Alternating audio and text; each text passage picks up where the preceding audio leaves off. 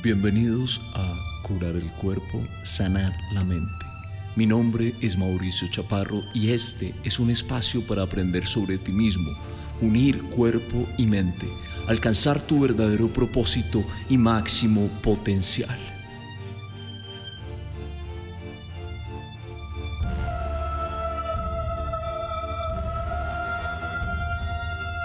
Hoy hablaremos sobre la fascia, sobre cómo eliminar el dolor y sobre cómo aumentar el desempeño físico.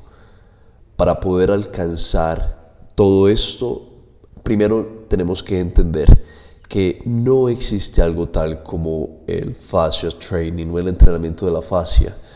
Cuando nosotros nos movemos de forma simple o compleja, siempre estamos utilizando la fascia.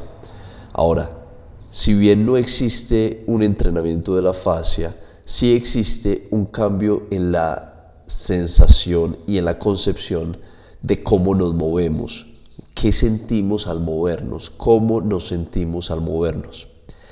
Cuando nosotros cambiamos esta forma en que nos sentimos, nuestra conciencia al movernos va a hacer que podamos crear nuevas conexiones neurales y nos va a ayudar en ese proceso a mejorar esos movimientos o esas posiciones que nos causan dolor. O simplemente nos va a ayudar a poder ser eficientes al momento de movernos. Lo que también existe, si bien no existe un entrenamiento de la fascia, sí son formas de poder acceder y trabajar específicamente, por decirlo así, aislar la fascia con el objetivo de poder desarrollar un cuerpo con longevidad, que sea capaz de recuperarse de una lesión por sí mismo y que pueda desarrollar una resiliencia que le permita adaptarse a cualquier estímulo o escenario físico al que se vea sometido. Entonces lo que vamos a intentar acá es primero cambiar la realidad, la percepción, la sensación que yo tengo, que nosotros tenemos al momento de movernos, a partir de la práctica de los mecanismos de la fascia. Estos son unos mecanismos que hemos clasificado. Pueden existir más, podemos condensarlos en menos, pero esos son los que tenemos en este momento. Entonces, lo que hablaremos hoy inicialmente será sobre la fascia, la teoría, luego vamos a hablar sobre el dolor Después de esto vamos a hablar sobre el concepto de tensegridad y luego nos vamos a adentrar en los diferentes mecanismos del fascia training o los mecanismos para poder entrenar la fascia.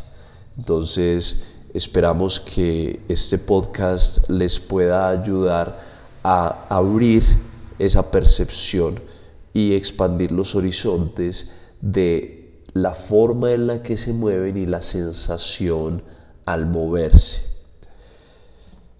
Primero, ¿qué es entonces la fascia? Yo creo que a todos nosotros o en algún momento de nuestra vida nos han gustado los superhéroes. Una muy buena metáfora es relacionar la fascia con una armadura de superhéroe. ¿Por qué? Porque esta fascia tiene, por decirlo así, poderes que me permiten a mí utilizar mi cuerpo de una forma increíble que no lo pudiese hacer ningún otro tipo de estructura. Entonces, lo primero es que yo pueda concebir ese traje de fascia como un traje de superhéroe. El sueño de todo niño es tener superpoderes. acá la buena noticia es que cada uno de nosotros tiene ese traje de superhéroe que puede aprender a utilizar y entrenar para volverse más potente, fuerte, resistente, flexible. Esto es como una armadura que nos permite tener superpoderes y esa armadura de superhéroe es la fascia. Este, este, esta fascia es de un material casi mágico que nos permite realizar las grandes proezas que podemos ver a diferentes tipos de seres realizar con sus cuerpos. Entonces vamos a empezar abordando los tres tipos de armaduras que se dan en el desarrollo embrionario. Entonces, durante el desarrollo embrionario de los animales superiores, es decir, desde los gusanos hasta nosotros los humanos, al principio todos tenemos aspectos muy similares. Y aquí se forman tres capas o armaduras que producen todos los órganos y tejidos de cualquier animal. Entonces, la primera capa es la armadura externa, es lo que se llama el ectodermo. Acá nosotros formamos o se forma mejor el sistema nervioso, la piel, el cabello, las uñas. Esta armadura, esta armadura externa o este ectodermo es la primera armadura que se forma. ¿sí? Entonces podríamos decir que nuestro cuerpo se forma de afuera hacia adentro. Luego de esto viene la armadura media o el mesodermo. Aquí encontramos lo que es ya específicamente la fascia, los músculos, los huesos y el aparato reproductor. Esta armadura media o mesodermo comienza a formarse en la segunda semana. Eh, es por esto que algunos teóricos de la fascia hipotetizan y dicen que los huesos y los músculos son un subproducto de la fascia, es decir, los huesos y músculos se originan a partir de la fascia. Por último, tenemos una armadura interna o endodermo, donde se forman ya las glándulas endocrinas, los pulmones, el sistema digestivo, el hígado, etc. Entonces, esta ya es la última armadura. Entonces, por ejemplo, los pulmones son el último órgano en desarrollarse. Estas tres armaduras noten que van de afuera hacia adentro, es decir, nosotros nos empezamos a formar con este ectodermo o armadura externa, luego el mesodermo y luego el endodermo. Primero, cuando hablamos sobre un traje, la fascia siendo un traje, es, este es un traje que absorbe y libera energía. Entonces para esto es útil pensar en lo que sucedió con la pelea entre Iron Man y Thor. Aquí para los que les guste eh, estas caricaturas, estas películas, eh, cuando Iron Man recibe una descarga de energía por parte de Thor, que es el dios del trueno, este recarga el traje de Iron Man y luego Iron Man le devuelve el ataque de energía gracias a la capacidad que tiene este traje de absorber y devolver la energía. Esto es lo que sucede, por ejemplo, cuando el canguro se mueve, eh, generando potencia, dando grandes saltos, que no se debe necesariamente a su capacidad muscular, sino más bien a la característica de la fascia, que cuando se estira se mueve y almacena la llamada energía cinética, es decir, una energía que se da o se almacena gracias al movimiento y la cual se libera cuando el canguro rebota. Es importante que sepan que el ser humano y el canguro tienen el mismo porcentaje de fascia eh, esto si lo pensamos a fondo significa es que estamos diseñados para correr y saltar y no necesariamente para estar quietos todo el tiempo.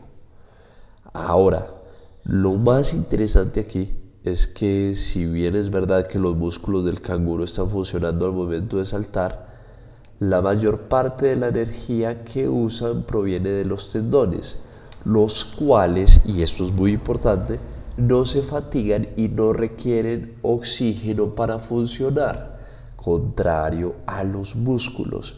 Es decir, si bien cuando el canguro o nosotros saltamos, nos movemos, eh, la mayor parte de energía viene de los tendones y estos tendones no se fatigan ya que no requieren de oxígeno para funcionar.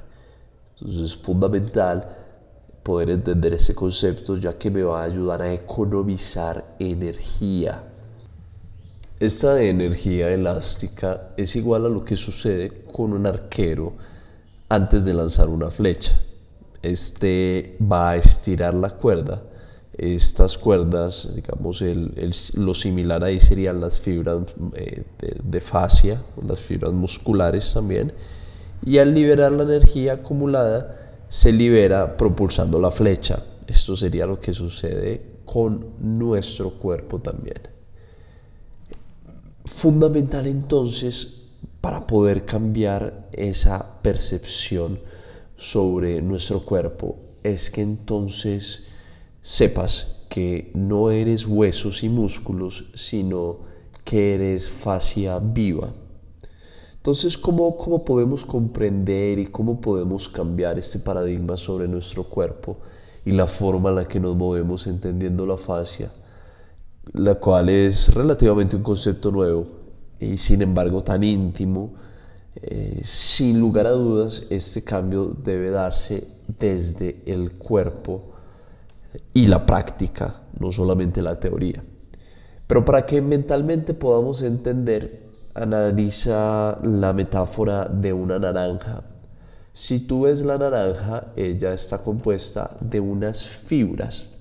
Esas fibras, y hay diferentes tipos de fibras, desde su piel externa e interna hasta sus partes más profundas, las cuales forman el, el recubrimiento de cada uno, por decirlo así, de los fascículos o de esos pequeños, pequeñas membranas de la naranja sería lo mismo que el tejido conectivo. Ese tejido conectivo sería precisamente todos los tipos de membranas que tiene la naranja o cualquier tipo de fruta. Entonces, la fascia es el único sistema de nuestro cuerpo que si aún así lo, aisláramos por completo, todavía reconoceríamos la forma humana. Noten que esto no sucede con ningún otro sistema del cuerpo.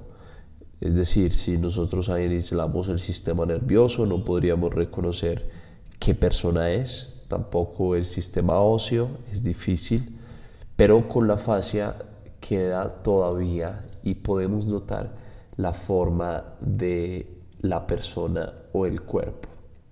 Entonces, ¿por qué no es común escuchar sobre la fascia en diferentes tipos de ámbitos? Eh, hay que partir de que en la historia de la anatomía la fascia siempre fue un cero a la izquierda. No fue sino hasta hace poco que los anatomistas realmente comenzaron a darle importancia a la fascia ya que cuando ellos hacían una disección de un cadáver, se retiraba toda esta membrana o envoltura, es decir, se retiraba la fascia para poder estudiar, entre comillas, las partes más interesantes, como lo eran los órganos, los huesos y los músculos. Entonces, esto produjo que se concibiera el cuerpo humano como un montón de partes unidas más que un conjunto integrado. Incluso si nosotros analizáramos la fascia en un cadáver, no entenderíamos muy bien cuál es esa función, cuál es su mecánica y cuál es su importancia. Por eso va a ser fundamental poder analizar la fascia desde un punto de vista de la fascia viva, es decir, lo que está sucediendo tras bambalinas cuando nos movemos. Y esto obviamente es muy complejo porque solamente fue con el advenimiento de la tecnología y uno de los primeros que pudo hacer esto fue un médico francés llamado Jean-Claude Gimbertot. Él es un especialista en cirugía de manos y utilizó cámaras microscópicas para analizar lo que sucedía detrás de la piel en una persona viva. Esto fue realmente un, un, paradigma que se rompió porque se descubrió que había todo un mundo demasiado vivo, demasiado hermoso detrás de la piel cuando eh, se podía ver con este tipo de cámaras. Entonces acá pudimos empezar a romper el paradigma sobre lo que es la fascia sobre lo que es nuestro cuerpo y cómo éste se mueve, qué sucede al nosotros movernos. Entonces vamos a analizar un poco eh, los componentes principales de la fascia. La fascia tiene tres componentes principales. El primero son fibras de proteínas que al ser unidas tienen la, la fuerza del acero. El segundo son fibras que pueden ser estiradas a un 100% de su capacidad y luego relajadas sin perder su forma. Entonces recuerden, el primer componente son fibras que al ser unidas tienen la fuerza del acero. por un lado tenemos la fuerza del acero, pero por otro tenemos también tipos de fibras que se pueden estirar y se pueden estirar a un 100% de su capacidad y luego pueden ser relajadas sin perder su forma. Entonces imagínense que ustedes van a estirar una camiseta al 100% de su capacidad y luego cuando dejan de estirarla, la camiseta vuelve a su forma original, cosa que obviamente no sucede con una camiseta, sino que la camiseta queda deformada. Y el tercer componente principal es un tipo de sustancia mucosa, una matriz de agua en donde hay células de grasas, en donde hay células inmunológicas y en donde hay células nerviosas. Entonces tenemos que esos tres componentes principales de la fascia, tenemos tipos de fibras que tienen la fuerza del acero, también tenemos tipos de fibras que pueden ser elongadas y luego vuelven a su estado original. Y tenemos también una sustancia mucosa, es como una matriz de agua en donde tenemos células de grasa, células inmunológicas y células nerviosas.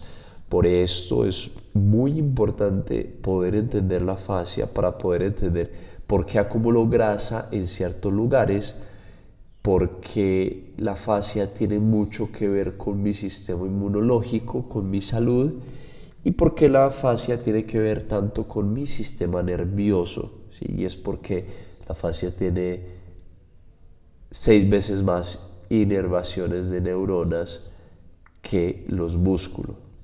Entonces, cuando, cuando, cuando ustedes se estén moviendo, cuando nos estemos moviendo, eh, tenemos que pasar de, concebirnos como ese sistema muscular, esos músculos que se están moviendo, como yo me estoy moviendo con, con mi cuádriceps o con mi glúteo o con mi isquiotibial o con, con cualquier otro músculo, sino más bien sentir que nos estamos moviendo a través de nuestro sistema facial, con ese traje que está totalmente integrado, o por lo menos si no está integrado, pues el objetivo sería precisamente poder integrarlo. Entonces muchos de los sensores nerviosos en la fascia, hablando específicamente de las células nerviosas, eh, son los encargados de decirle lo que está sucediendo dentro del cuerpo a cada uno de nosotros. Esto lo, lo conocemos como interoceptores. Entonces las cosquillas eh, o cuando algo nos pica o cuando estamos excitados, todo este tipo de sensaciones son gracias a estos interoceptores de la fascia. Así que la interocepción eh, concibe como la manera en que sabemos que tenemos un cuerpo, es decir, la interocepción es la forma de saber que tenemos un cuerpo. Cabe anotar que no es una eh, sorpresa que la tensión excesiva, el llamado estrés, no el estrés siendo visto como algo malo, sino como algo a lo que no me puedo adaptar, un estímulo al que no me puedo adaptar, en este caso una tensión excesiva, y la inmovilidad, que sería lo contrario, que sería la falta de tensión o estrés, deshidrata la fascia, la vuelve densa y dañada. Entonces la fascia necesita encontrar un balance entre el movimiento y la quietud, el movimiento siendo la tensión y la quietud siendo la relajación. Vamos entonces a pasar a hablar sobre el dolor. Hay una frase de Sean Nicole, el cual es un profesor de movimiento en Miami, estudiante de Ido Portal, que dice, ¿qué tal si viésemos el dolor no como un villano, sino como un profesor y amigo? Eh, yo sé que el dolor no es algo que asociemos con algo positivo. Eh, sin embargo, no sentir dolor puede llegar a ser un infierno. Es decir, me explico. Hay enfermedades, eh, hay un tipo de enfermedad, por ejemplo, que se denomina CIPA, C-I-P-A, en donde la persona no siente ningún tipo de dolor. Debido a esto, este, estas personas con estos tipos de enfermedades no viven más allá de los 25 años. Entonces debemos de saber que el dolor es esencial para nuestra supervivencia y aprendizaje. Ahora, Sean, Nicole dice que, hay, que hay una relación con el dolor, que el dolor nos identifica. Es como ver personas, por ejemplo, hablar sobre sus enfermedades como partes inseparables de sí mismas eh, nuestra relación con el dolor, entonces debe tener en cuenta tres factores. El primer factor es la narrativa, es decir, qué me digo a mí mismo y a los demás respecto a mi lesión o dolor. Es muy común que cuando uno tiene una lesión o un dolor, uno primero lo comparta constantemente con las personas, les dice, no, tengo un dolor de hombro, me está doliendo mi espalda, y así puedes pasarte todo el día con todas las personas que te encuentras, les comentas sobre tu dolor. Y está la narrativa personal en donde tú constantemente estás hablándote sobre tus dolores y estás sintiendo tus dolores, estás algo que denominamos buscando el dolor, es decir, estás siempre moviéndote de forma tal que sientes el dolor. El segundo componente de la relación con el dolor es el movimiento. Cómo remoldeamos ese hardware, el cuerpo y los tejidos, y cómo renovamos el software, es decir, el cerebro. Esto quiere decir que la relación con el dolor eh, a través del movimiento puede ser remoldeada, es decir, el cuerpo y la mente cuerpo y el cerebro pueden trabajar en conjunto para yo poder remodelar esos patrones neurales, poder remodelar a la vez también los tejidos y por ende poder sanar. El último factor en mi relación con el dolor es la autoeducación y la autoeducación en este caso no significa yo tener que estar leyendo, sino yo poder ser consciente primero de que el dolor no necesariamente es una señal de que algo anda mal, sino que es más bien una percepción de amenaza frente a algo. Entonces cuando aquí hablamos de autoeducación estamos hablando de cómo yo percibo el dolor, si es una percepción de que algo anda mal o si más bien es una percepción de que algo eh, me está amenazando. Entonces esta percepción de amenaza puede ser cambiada es muy distinto yo concebir, eh, digamos, el dolor como algo anda mal o el dolor como que, bueno, esto es una percepción de amenaza, vamos a cambiar esta percepción de amenaza, le voy a enseñar a mi cuerpo cómo sentirse cómodo, cómo no sentirse amenazado en esta posición o en este movimiento. Hablando de la ciencia del dolor, eh, la ciencia aquí eh, nos propone una perspectiva única para poder entender el dolor. Nuestro mapa mental del cuerpo, la neuroplasticidad, los test médicos y sobre todo la predicción que nuestro cuerpo hace sobre cómo algo va a sentirse es, digamos, los ámbitos de los cuales hablaremos a partir de la ciencia. Entonces el software o nuestro cerebro, nuestros sentidos le dan al cerebro información con la cual él realiza una predicción. Este sistema predictivo ya se ha hablado antes, ya lo hemos tocado un poco, eh, para refrescar un poco ese concepto, es simplemente que nuestro cuerpo y nuestro cerebro no es un ente que está esperando, un organismo que está esperando a ser estimulado, el cual es un punto de vista muy mecánico del organismo y del universo también, sino que él está haciendo una predicción de cómo algo va a sentirse. Entonces nuestro sistema nervioso va a estar realizando una predicción de cómo un movimiento va a sentirse, si se va a sentir bien o si se va a sentir mal, si se va a sentir placentero o, se va, o me voy a sentir disgustado, si va a generar dolor o si va a generar placer. Entonces, esta predicción es activada por medio de los llamados nociceptores con estímulos que perciben la amenaza de un daño. Me explico si yo tomase la mano tuya en este momento y la colocase en tu antebrazo, empiezo a apretar, eh, tú vas a decir, bueno, eh, acá me estás apretando la mano. Y si empiezo a aumentar el nivel de presión, eh, vas a decir, bueno, está aumentando el nivel de presión va a llegar un punto aquí en donde el nivel de presión aumenta a tal punto que estos nociceptores se activan porque ellos van a hacer una predicción sobre la amenaza de un daño que puede ocurrir si esto continúa.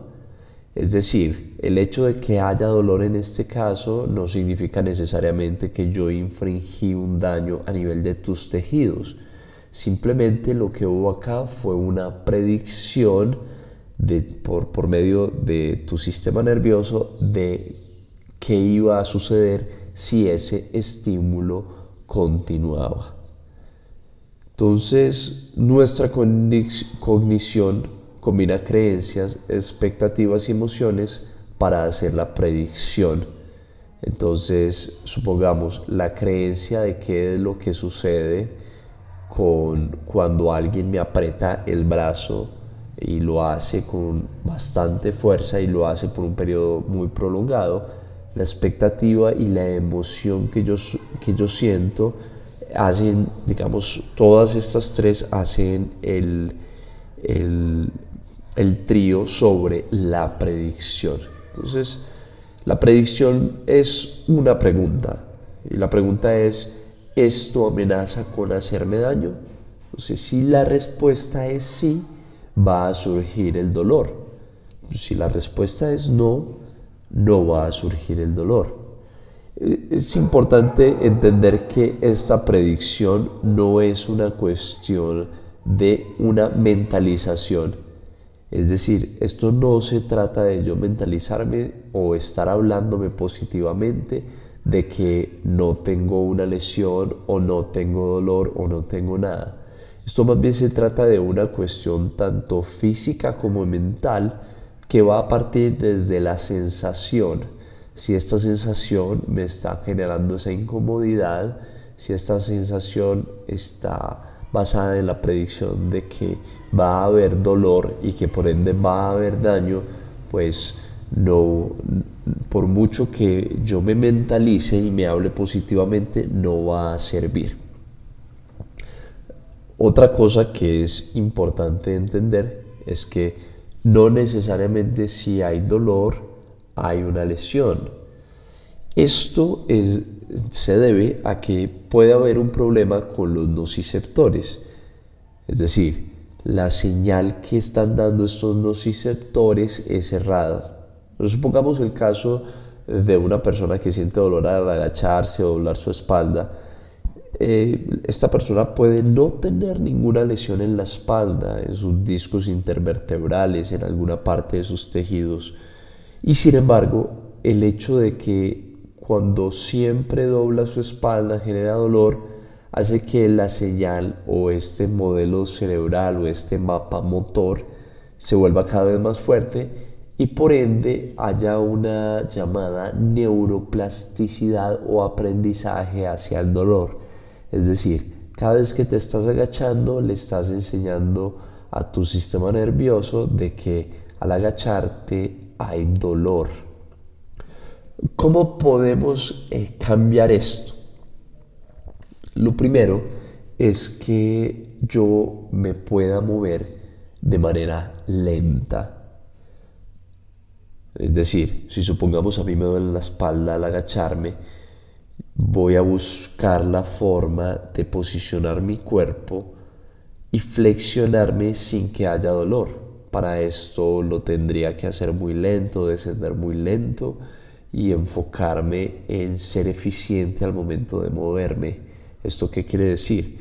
Ser eficiente al momento de moverme significa que utilizo la energía adecuada, no más, no menos, sino la necesaria y la justa para poder realizar ese movimiento. Eh, entonces la forma de cambiarlo es primero de manera lenta y la segunda forma de cambiarlo es con tensión. Cuando generamos una alta tensión en el cuerpo, por ejemplo, mientras inhalamos y si flexionamos nuestras columnas, notaremos que no se siente el dolor o por lo menos no se siente el nivel de dolor que sentíamos inicialmente. Entonces, de nuevo, contención en este caso significa que yo voy a sincronizar mi respiración con mi tensión. En este caso, yo me agacharía inhalando y generando la tensión. Esto lo que haría eh, sería moldear estos circuitos nociceptores, estos circuitos de dolor, en donde le estoy enseñando a mi cuerpo cómo agacharse sin dolor. Hay también un, un mapa corporal. Este mapa es una representación del cuerpo en el cerebro estos mapas son plásticos, eh, lo que significa que pueden cambiar. Esto es lo que nosotros llamamos neuroplasticidad. Y esta neuroplasticidad se puede dar por medio de, por ejemplo, la terapia, utilizar herramientas, eh, diferentes tipos de masajeadores para yo poder remoldear estos mapas neurales. O lo puedo hacer a partir de la práctica, es decir, el movimiento es decir, la sensación y el refinamiento del control motor. Y la última es por medio de ilusiones, ilusiones que por ejemplo podemos ver en el truco de la mano de hule, que es golpeada y le produce dolor a la persona la cual se está siendo probada con ese tipo de ilusión. Ahora, eh, ¿qué sucede con los diagnósticos, por ejemplo? Hay una tendencia muy grande en nosotros los seres humanos a realizar un examen de cuál es el problema y al realizar este examen de cuál es el problema queremos ahondar en todas las variables y saber específicamente qué es lo que tenemos. Hay muchos tipos de diagnóstico que se aplican cuando una persona tiene lesión se pueden utilizar rayos X, se pueden utilizar ultrasonidos, se pueden utilizar resonancias magnéticas o MRI. Y aquí lo importante es que hay algo muy curioso. Eh, la ciencia dice lo siguiente. Cuando las personas realizan ayudas diagnósticas, descubren que tenían lesiones que no sentían acá tenemos algunos porcentajes. Por ejemplo, el 40% de atletas asintomáticos tenían lesiones de hombro, es decir, de 100 atletas, 40 de esos atletas no sentían dolor en el hombro, pero descubrieron que tenían lesiones en el hombro. Otro dato es que 30 a 84% de personas asintomáticas tenían hernias discales. Más complejo aún. Esto quiere decir que de 30 a 84 personas, de 100 personas, de personas que no sentían dolor en su espalda, tenían hernias a nivel de sus discos intervertebrales. Y por último, 99% de personas asintomáticas tenían anormalidades en los meniscos. Quiere decir que de 100 personas, 99 tienen anormalidades en sus rodillas, en sus meniscos, pero no sienten dolor. Aquí la cuestión entonces es, ¿qué hacemos cuando hay una lesión? Tenemos que hacer un diagnóstico, por supuesto, se tiene que hacer un diagnóstico, el diagnóstico es importante, pero la ciencia también dice que cuando se hace un diagnóstico y la persona sabe específicamente qué es lo que tiene, muchas veces esto puede tardar tres veces más en recuperarse por el componente a nivel mental. Porque el hecho de que te digan tienes una ruptura de ligamento, tienes un menisco que está dañado, tienes un disco intervertebral que está que tiene una que está herniado y así sucesivamente son palabras muy fuertes. Eh, por esto el diagnóstico es importante que se realice, pero entonces es fundamental entender eh, la importancia que tiene el movimiento y el movimiento temprano en la lesión. Entonces acá la cuestión es de si debo moverme o no cuando tengo una lesión. Moverse o no moverse. Esa va a ser la cuestión. Entonces cuando tenemos una lesión en diferentes áreas, o sea, una lesión ósea el hueso, cartilaginosa el cartílago, ligamentosa en los ligamentos o tendinosa en los tendones, va a haber una tendencia hacia la inmovilización. Esa tendencia hacia la inmovilización creemos que va a partir mucho de la responsabilidad que el fisioterapeuta, el ortopedista o el médico crea que le puede dar a la persona sobre su propio cuerpo. Muchas veces se le dice a la persona no te muevas, quédate quieta, no hagas esto, porque partimos de que la persona no sería capaz de moverse teniendo en cuenta sus límites. Entonces vamos a hacer un símil entre quedarme quieto y moverme entre cada una de, digamos, de estos sistemas corporales. Cuando, por ejemplo, yo tengo una lesión a nivel del tendón y el ligamento, el hecho de inmovilizar va a interrumpir la organización del colágeno, va a disminuir la tensión de los tendones, lo cual obviamente es perjudicial, y los efectos negativos se perciben con solo 20 días de inmovilización. Entonces, si yo me lesioné un tendón y un ligamento e inmovilizo, el colágeno no se va a organizar, la tensión de mis tendones va a disminuir, lo cual es malo, y estos efectos se, se van a percibir solo con 20 días de estar inmovilizados. Ahora, si yo me lesiono el tendón o el ligamento y yo le doy movimiento, esto me va a ayudar primero a aumentar la rigidez y el colágeno. Esto también va a curar los tendones si son tratados con una carga temprana. Y también va a aumentar la cantidad y fuerza de colágeno, reduciendo por ende el riesgo de lesiones. Quiere decir que en cuestiones de mover o no mover, en una lesión de tendón y ligamento, es mejor mover. Incluso se recomienda una carga temprana de los tendones y el ligamento. Vamos a ver entonces qué pasa con el hueso. Entonces yo me quiebro hueso eh, y lo más común con el hueso es la inmovilización. Y aquí yo tengo una pequeña anécdota personal y es que cuando Nata, mi esposa, se quiebra las dos manos en un día que estábamos entrenando, ella estaba haciendo unos saltos, eh, pero se lisa y cae en sus dos manos, se rompe radio y cúbito de su mano derecha y el radio de su mano izquierda. Cuando llegamos al hospital nos dicen que eh, tenemos que inmovilizar y que esta inmovilización va a durar aproximadamente dos meses.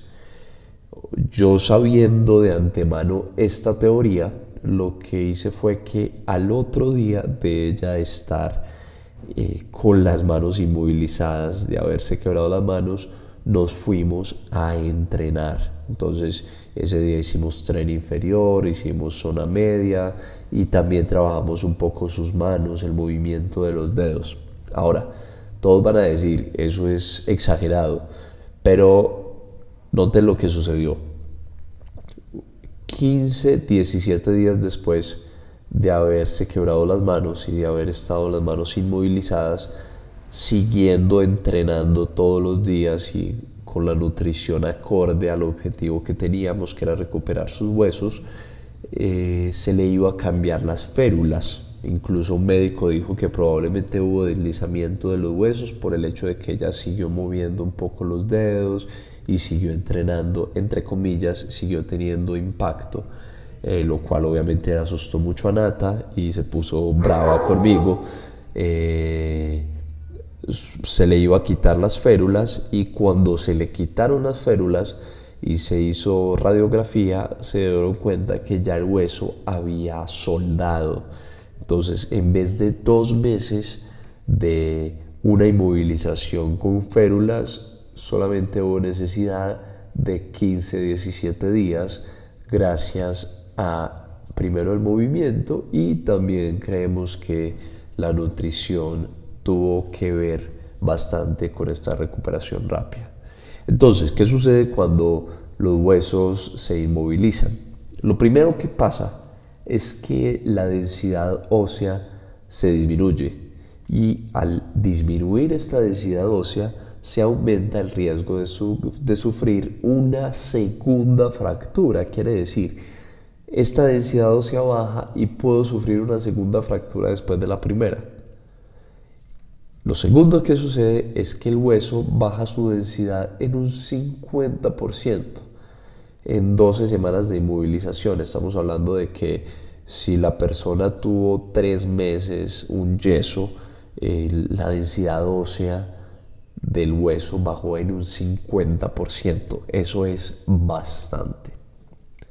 Ahora, ¿qué pasa cuando uno le da movimiento a un hueso o digamos a un área donde hay un hueso que está quebrado. Aquí lo primero es que la recuperación más rápida se da gracias al movimiento y esto eh, nos sucedió con el caso de Nata.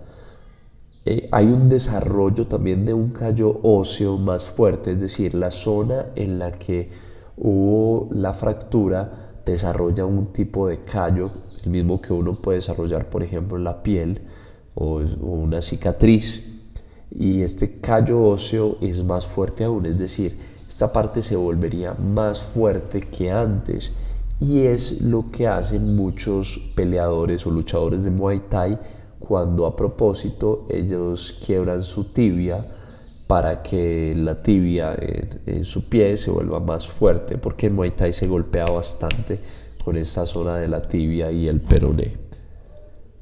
Eh, lo último es que al darle movilidad al hueso, este aumenta la densidad mineral y la fuerza ósea, es decir, los minerales se concentran acá y esa fuerza ósea aumenta.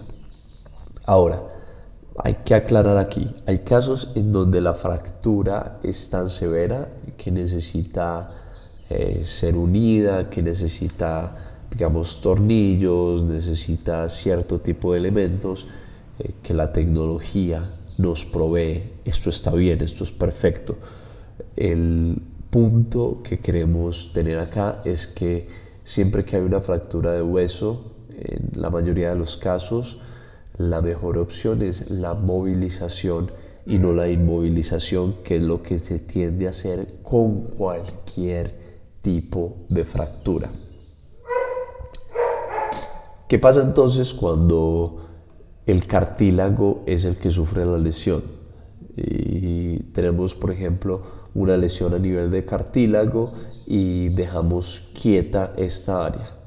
Entonces, lo primero que aquí sucede es que la superficie del cartílago se fragmenta y se deshilacha, por decirlo así, lo cual deteriora la composición del cartílago. Entonces es como si a una camiseta tú le quitaras sus hilos, la deshilacharas, la rompieras.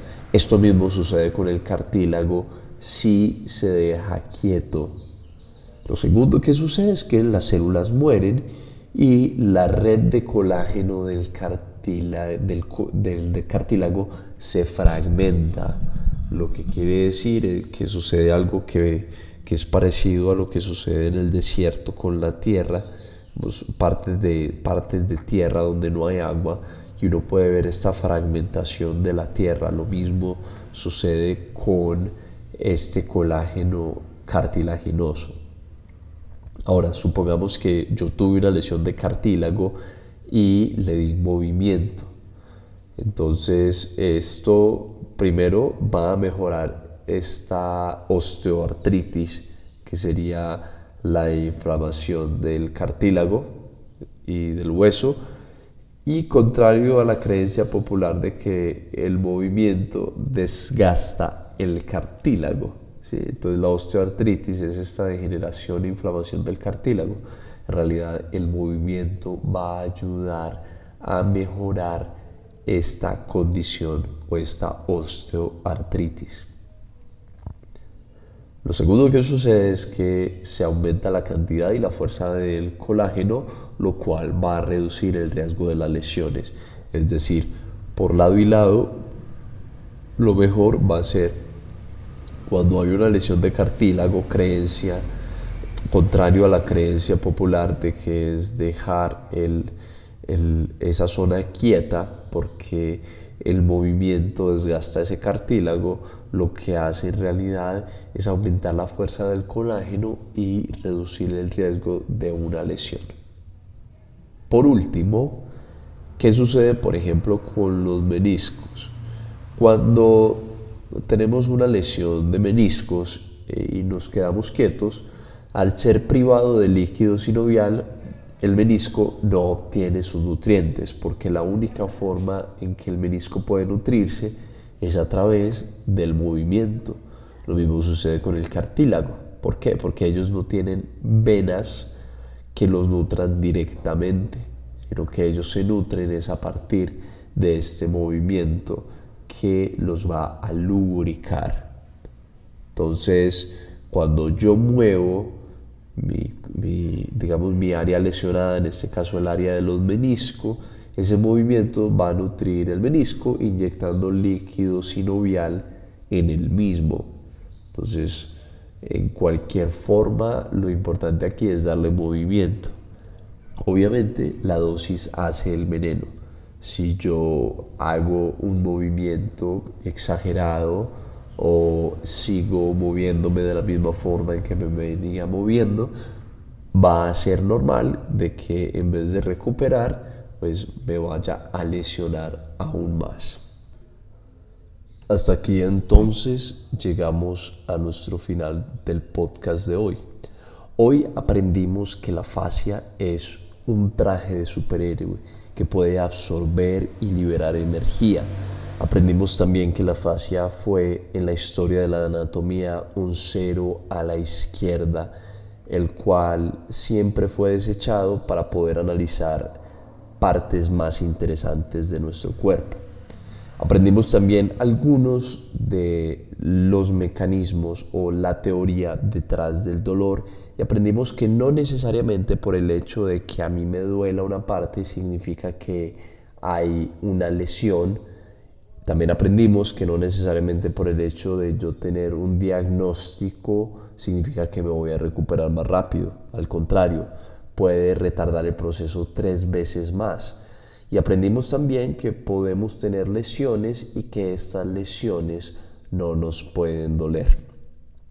En el siguiente capítulo, si Dios lo quiere, estaremos hablando sobre los diferentes tipos de lesiones, si es una lesión de cartílago o de ligamento y cómo es distinto tratarla con tracción o con compresión.